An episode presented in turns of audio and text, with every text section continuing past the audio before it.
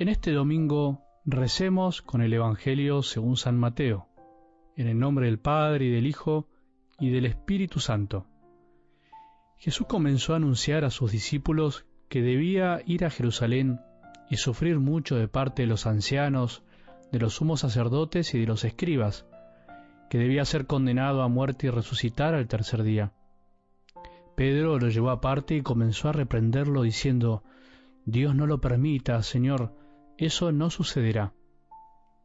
Pero él, dándose vuelta, dijo a Pedro, Retírate, ve detrás de mí, Satanás, tú eres para mí un obstáculo, porque tus pensamientos no son los de Dios, sino los de los hombres.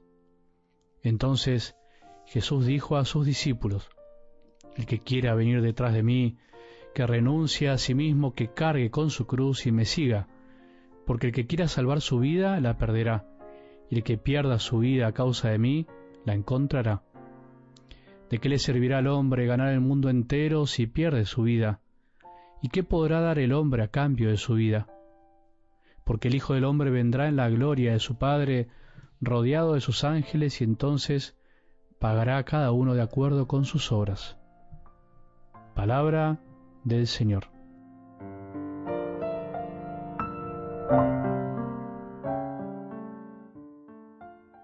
Aquel día, dice algo del Evangelio de hoy, el Evangelio de este domingo en el que se nos invita como siempre a descansar de algún modo en el Señor. Es el día del Señor. Aprovechémoslo, aprovechémoslo siempre porque es un día especial. Aprovechemos para estar más con el Señor en familia, para dedicarle un poco más de tiempo a la oración, al silencio, también a divertirse sanamente, a esparcirse un poco, a disfrutar de tantas cosas lindas que el Padre nos dio a cada uno de nosotros. Desde aquel día, dice la palabra, o sea, después de que Pedro, ¿te acordás? lo proclamó como Mesías e Hijo de Dios, y después de que Jesús designó a Simón como la piedra sobre la cual edificaría su iglesia, desde ese momento Jesús anunció que sufriría. Qué paradoja, que sería condenado a muerte y que después resucitaría. Acordémonos de la escena del domingo anterior, cuando Jesús preguntaban, ¿quién dicen que soy yo? ¿Quién dicen que soy? ¿Qué decís que soy? Bueno, por las dudas y para que no nos hagamos un Jesús de bolsillo, un Dios a nuestra medida, Jesús nos deja bien en claro qué clase de Mesías es, quién es realmente.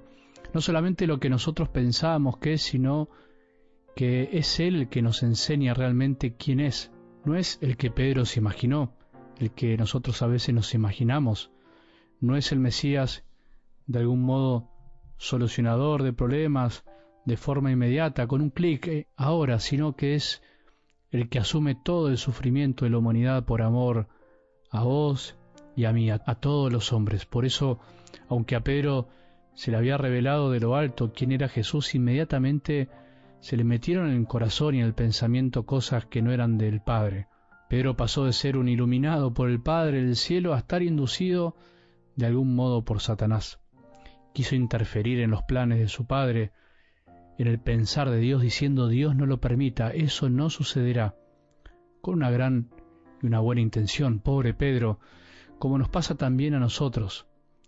Pero de alguna manera Pedro se la creyó, nos la creemos muchas veces, se creyó y se creó un Jesús a su medida y quiso enseñarle cómo tenía que salvarnos. Dios no puede permitir el sufrimiento, Dios debe intervenir y parar con todo lo que pasa. Nosotros creemos lo mismo o no. ¿No nos pasa eso también? ¿Quién hubiera hecho lo mismo que Pedro ante un amigo que dice que va a sufrir? ¿Quién hubiese dicho lo mismo? Jesús, no quiero que vos sufras. Nadie quiere sufrir, es verdad. Yo tampoco. Ni vos ni nadie. Estamos a veces cansados de sufrir. Sin embargo, esos pensamientos no son los de Dios, sino los de los hombres.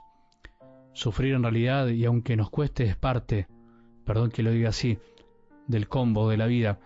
Creamos o no, pasamos muchas veces y deberemos pasar de algún modo en la vida por el sufrimiento. El sufrimiento del corazón, del alma, de la soledad, de la tristeza, el de una depresión, el de no soportar ciertas situaciones, no soportar pecados propios y ajenos, el no poder con todo, el no poder cambiar las cosas de la vida, el ver sufrir a los demás, la muerte de nuestros seres queridos, la angustia, y la lista podría ser interminable. Pensemos en esos sufrimientos de la vida que a veces no nos dejan ni respirar, que a veces nos tiran al suelo, nos abaten y nos cansan. Nos sale gritar como Pedro, Dios no lo permita, o dicho en presente, ¿por qué Dios permite esto? Que es más o menos lo mismo. ¿Por qué lo permite? ¿Por qué permite que suframos? Pero tenemos que aceptar esta realidad en silencio a veces. Tenemos que aprender a hacer silencio en el corazón y decirnos a nosotros mismos, Dios lo permite, si es verdad, no me gusta, es un misterio, pero Dios lo permite.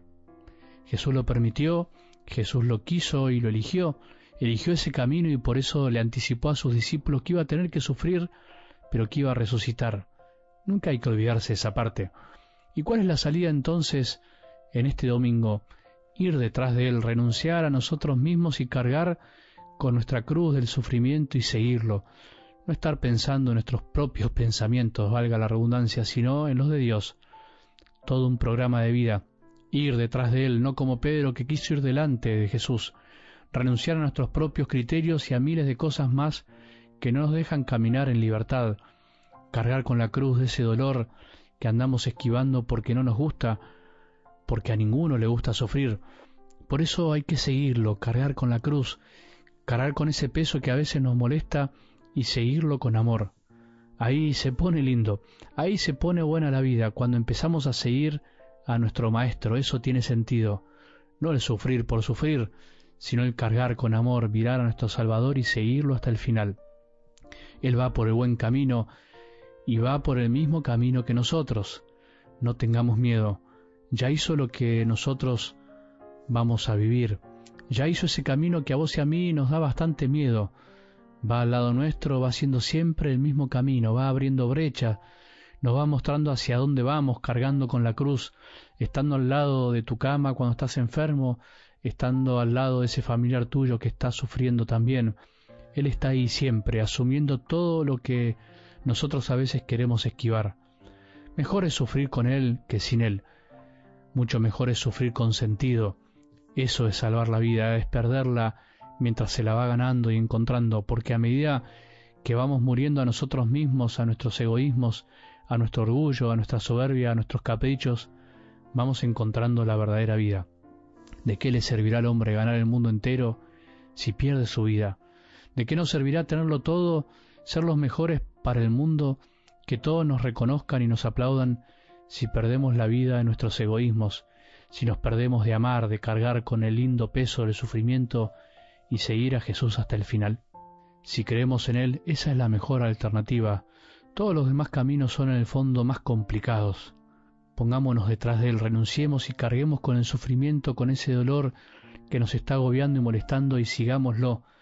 Eso es lo mejor que nos puede pasar que tengamos un buen domingo y que la bendición de Dios, que es Padre misericordioso, Hijo y Espíritu Santo, descienda sobre nuestros corazones y permanezca para siempre.